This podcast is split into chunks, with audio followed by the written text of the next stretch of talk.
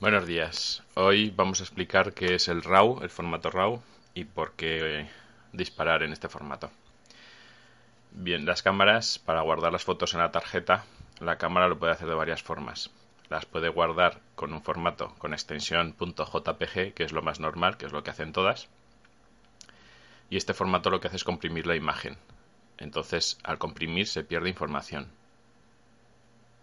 Cada en este formato, cada marca de, cámaras le aplica unas reglas predefinidas eh, de contraste, de nitidez, de saturación, etcétera.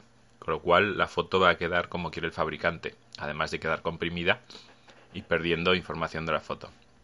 Entonces, para la mayoría de los usuarios esto no tiene importancia porque no, porque no notan diferencia o, están aprendiendo y da igual. Pero cuando, queremos eh, buenas fotos y queremos controlar todo nosotros, el control total de la foto, este proceso de aplicar la nitidez, la saturación, el brillo, el contraste y todo esto, queremos hacerlo a nuestro gusto. Entonces, para esto muchas cámaras, sobre todo las bridge, las de la Super Zoom o bridge de gama alta o las reflex, incluyen eh, el formato RAW, poder guardar las fotos en formato RAW. RAW eh, aunque se dice RAW, eh, luego la extensión del fichero eh, depende de cada marca, suele tener un nombre diferente, pero se, generaliza por formato RAW a lo que es guardar la foto tal y como la captura el sensor, sin aplicarle ningún postproceso, ni comprimir, ni nada, ni nada parecido. Es lo que anteriormente con las cámaras analógicas eran los negativos, es la imagen tal cual se capta y luego el negativo se revela. De ahí que llamemos ahora también revelar a aplicar estos procesos de nitidez, de saturación, de brillo, de contraste, etcétera, a las fotos eh, disparadas en RAW. Entonces en RAW no se aplica ningún proceso ni ninguna compresión. Se guarda la foto tal y como la capta el sensor. ¿Qué ventajas, ventajas nos aporta esto? Pues al ser una foto tal y como la captura el sensor, tenemos mucho más margen para luego, con un programa de edición, de retoque, poder modificar la luz de la foto. Si ha quedado un poco oscura, se puede aclarar sin que pierda tanta calidad como si la hacemos en JPG. La podemos oscurecer, podemos retocar las sombras para que sean más claras, solo las sombras, por ejemplo, de toda la foto. En vez de levantar la luz de toda la foto, se pueden levantar solo las sombras o las medias luces, o aclarar las luces muy altas, o eh, se pueden hacer muchas cosas. Se puede dar nitidez a la foto o quitársela se puede elegir la saturación, el balance de blancos, los tonos de los colores. Podemos exponerla más o subexponerla, etcétera. Todo esto se puede hacer con, una fotografía en formato RAW. También se puede hacer en JPG, pero ya os digo, como en JPG ya ha sido comprimida, la foto, el archivo de la foto tiene menos datos y tiene menos margen de, de, poder modificar las cosas sin que se empiece a ver se empiece a ver mal la foto y pierda calidad. Entonces, siempre que tengamos posibilidad, es mejor disparar en RAW para luego tener la posibilidad de em, poder mejorar la foto si nos ha quedado un poco mal en el disparo. Como os he dicho, cada RAW de cada marca suele ser diferente. Tiene una extensión diferente de Nikon, de Canon, de Panasonic, etcétera. Pero normalmente los programas que abren estos, estos RAWs suelen, suelen leer todos los formatos de todas las marcas, por lo menos de las, de las conocidas. Si, si tenéis una cámara rara, a lo mejor no lo coge, pero bueno. Normalmente Photoshop y Lightroom sí que leen casi todos. Y, y si no, pues ya os diré luego. Bien, eh, otra desventaja que tenemos eh, al disparar en RAW, pues que como no está comprimida la foto, pues la foto ocupa bastante más. Ahora en la actualidad pues tenemos tarjetas de memoria con mucha capacidad y esto ya no es un problema. Pero sí que tenéis que tener en cuenta pues que una foto en RAW puede ocupar hasta 10 veces o incluso más que un JPG. Con lo cual pues cada foto va a ocupar 10 veces más. Esto hay que tenerlo en cuenta. Entonces, como os he dicho, se ha cogido el término revelado de la cámara analógica, de lo que era transformar el negativo en una foto, y se ha cogido ese término también en la fotografía digital para pasar del formato RAW a la foto ya modificada a nuestro gusto, con el contraste, con la nitidez, con todo lo que queremos, y ese proceso se llama revelar también. Para poder revelar las fotos tenemos tres opciones principales. Tenemos el Adobe Photoshop, en el que hay que instalarle un plugin o un, accesorio de software, digamos, es eh, un plugin que es una parte que se instala el Adobe Camera Raw. Este, esta extensión o este plugin que se instala dentro del Photoshop es el que nos permite leer estas fotos en formato RAW y poder modificarlas para una vez terminado de modificar eh, el RAW poder pasarla a Photoshop normal y ya hacer otro tipo de proceso. Otro programa que es más específico para esta tarea es el Adobe Lightroom. También es de la misma casa. Y aparte de catalogador de fotografía, pues también es, eh, sirve para, para revelar los RAWs. Y es el programa más específico para esto. Y otra opción más es que cuando tú te compras una cámara que lleva la opción de disparar en RAW, pues suele llevar un CD con software o te puedes bajar de la página del fabricante un software específico para poder revelar los RAWs de la cámara que te, has comprado y poder retocarlos. Entonces, si tu cámara admite el disparo en RAW, suelen llevar un software para poder eh, leerlos y, modificarlos. Podéis elegir de las opciones la opción que queráis. Y eh, tenemos esos dos eh, entonces, cuando, cuando revelamos la foto, ya os digo, revelar la foto del, eh, es eh, ponerla de nitidez, contraste, exposición, saturación, todas estas cosas, incluso recortar lo que nos sobra de la foto.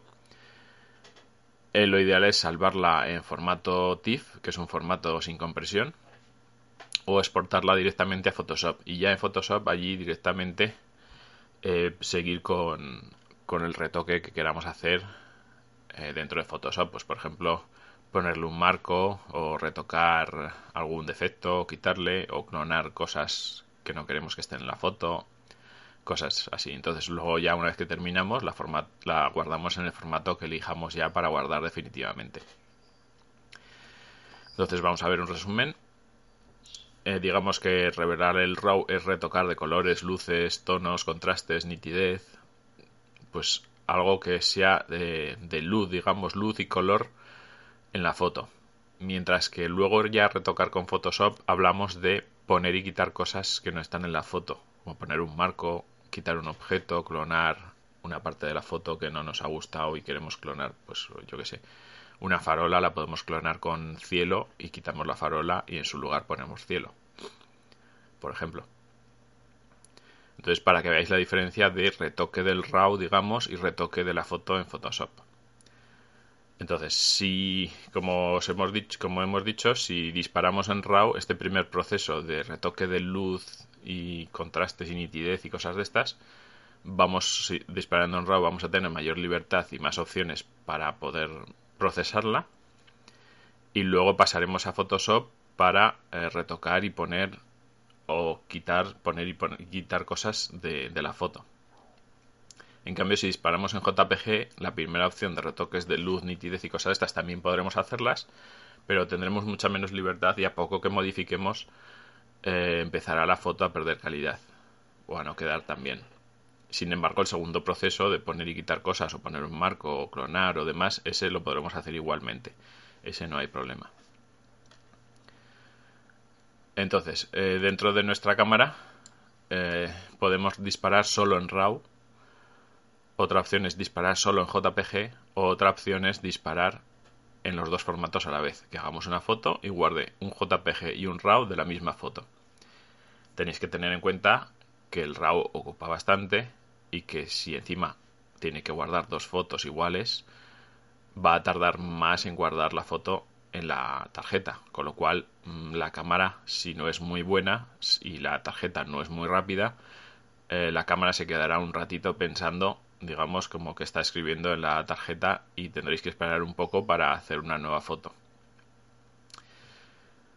Si os gusta, si probáis esto de disparar en RAW para revelarla a vosotros y tal, y os gusta esto, yo recomiendo, que es lo que hago yo, es disparar en JPG y RAW a la vez, a no ser que esté haciendo unas ráfagas o cosas de estas, y entonces ponga solo JPG porque me va a guardar más fotos por segundo y va a ir más rápida la cámara. Pero bueno, en situaciones normales es disparar en JPG y RAW a la vez, que es lo que yo hago.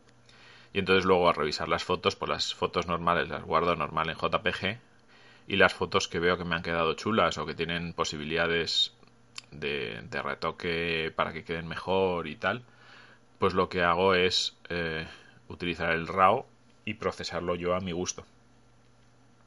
Una vez que tengo el RAW procesado ya a mi gusto, la guardo en JPG, pero ese RAW eh, siempre lo de las fotos que me han quedado más chulas, esos RAWs los guardo en una carpeta aparte, porque aunque ya la haya revelado y me haya quedado bien, pues a lo mejor dentro de un año o dos años o diez años voy aprendiendo a revelar mejor o cambia el estilo o la moda de cómo son las fotos y, puedo coger ese RAW que es el, la, foto tal y como quedó capturada de la, de la cámara y volver a poder retocarla o volver a poder procesarla y hacerla de diferente manera pues porque han pasado 10 años y el estilo de las fotos o, o la moda o he aprendido a, a, procesarla, he aprendido más, más cosas del programa de postproceso y, y sé revelar mejor las fotos y, y me puede quedar pues diferente. Entonces, guardar el RAW es como guardar los negativos, siempre los tienes ahí y siempre puedes volver a revelarlos con el tiempo porque se ha aprendido, porque se lleva otro estilo de, de colores o lo que sea. Entonces, eh, yo os recomiendo eso para el que le guste esto del formato RAW. Yo, por ejemplo, sí que cojo las fotos que tengo de hace tiempo, que revelé hace tiempo, y, noto una diferencia con las, con las fotos que tengo recientes en en contrastes, en muchas cosas, se nota la diferencia de, cuando empecé a cómo las hago ahora. Porque ha cambiado mi gusto o, porque viendo fotos de otra gente te vas haciendo o porque he aprendido mejor a revelarlas, etcétera. Entonces, he aprendido, pues, yo que sé, los, todos los controles que tiene el programa de Lightroom, pues hay un montón de controles. Yo más o menos me sé los básicos y algunos más, los más típicos, pero tiene un montón de controles que todavía no, no controlo. Entonces, eh, poco a poco vas aprendiendo o ves tutoriales en internet de cómo funcionan más cosas y, y, al final pues tienes un dominio mayor y puedes hacer un retoque mejor, un proceso mejor con el tiempo. Entonces, siempre es interesante guardar los RAWs, los RAWs de las fotos que más te han gustado, guardarlos para el futuro.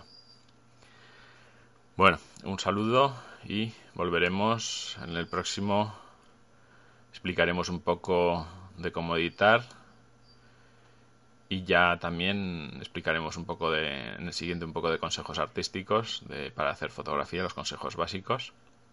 Y yo creo que con esto ya acabaremos. Si alguien tiene interés en que explique algo más, que me, me lo pida por redes sociales o por Telegram en los datos del, en las, los datos del, del capítulo están esta forma de contactarme y si no en el blog.